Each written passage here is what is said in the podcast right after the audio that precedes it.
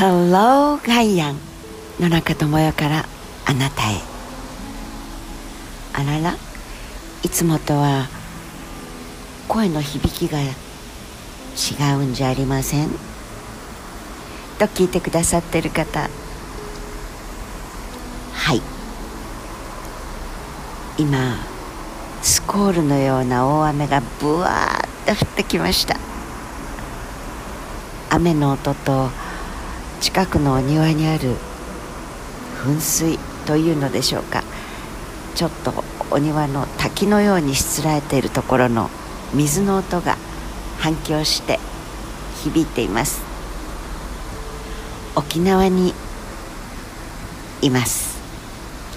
沖縄の本島のある町の未来に向けてどんなその地区を変えていこうかというエネルギーとか農業の問題とか教育とかいろんなことを総合的に考えましょうねという委員会があってそれは公の村の役場から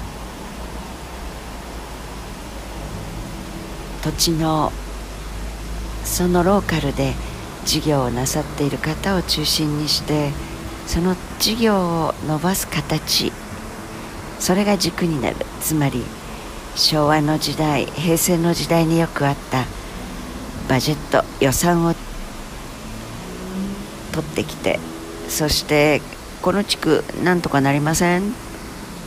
ピッチをかけてそして、まあ、入札のような形をとって大きな企業がしかも離島であると本島本島が現場であるとすると本州のそこの地に生まれてそこの地の経済にお金が落ちない形になってまあ建物はできたけどキャッシュフローとしては外へ出てってしまう。みたいな。どうせだって中央から来たお金だもん。とか。県からの予算だもん。という形で。誰のための。何のための。税金の使い方か。よくわからなくなっている。そんな部分は。極力少なくして。というよりも本当に事業者を選定するというまあ、一つの決定する力があるというところだけを残して動いていこうという。実は何で野中さんがそんなことしてるのとクエスチョンマークが浮かんでくださった方もいるかもしれません。56年前にある離島の総合計画10年計画というのを任されたことがあります。コンサルタントの会社でも何でもありません。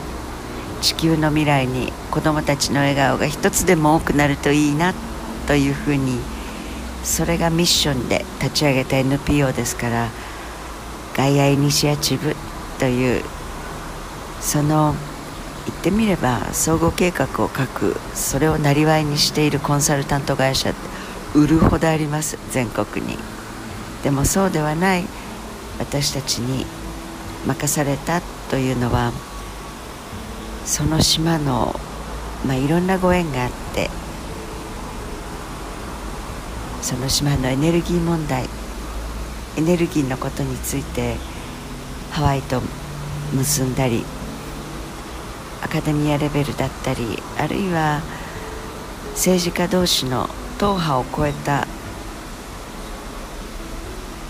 関連性をちょっとお手伝いをさせていただいたりという本当にジベタリアンの小さな小さなそんなご縁があったからなのですが、まあ、そんなこともあって、えー、この小さな村の人口にしてみれば2万人いない。その中のまたある面積の広がりを持った土地の未来を考えようというそんな委員会の委員長を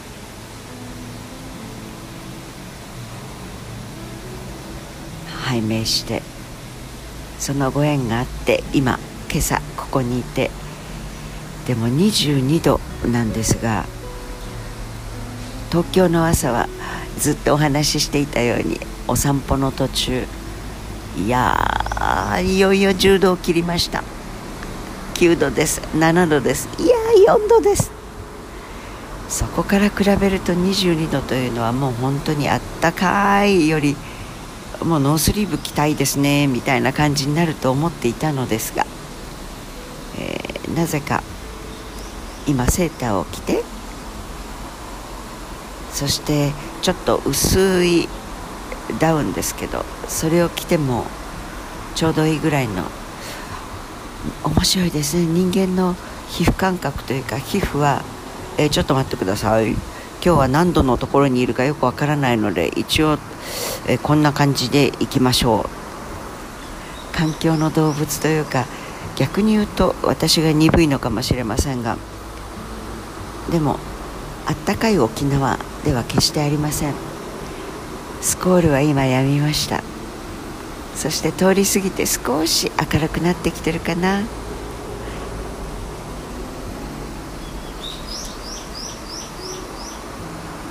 鳥さんは元気です。そして自動車の音がここに少し影に入ってるところにいるんですが今。そこに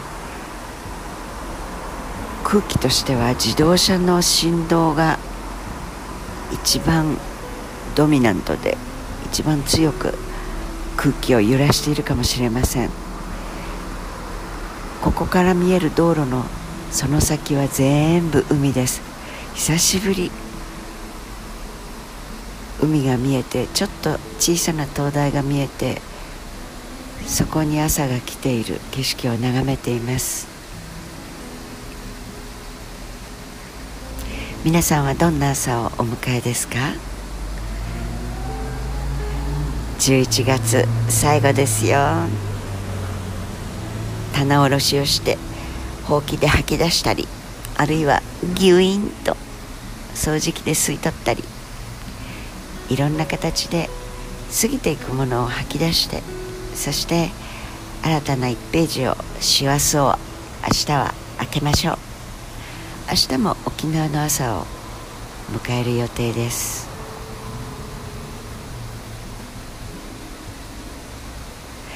良い一日をお過ごしください。南の島の野中智也でした。Have a nice day.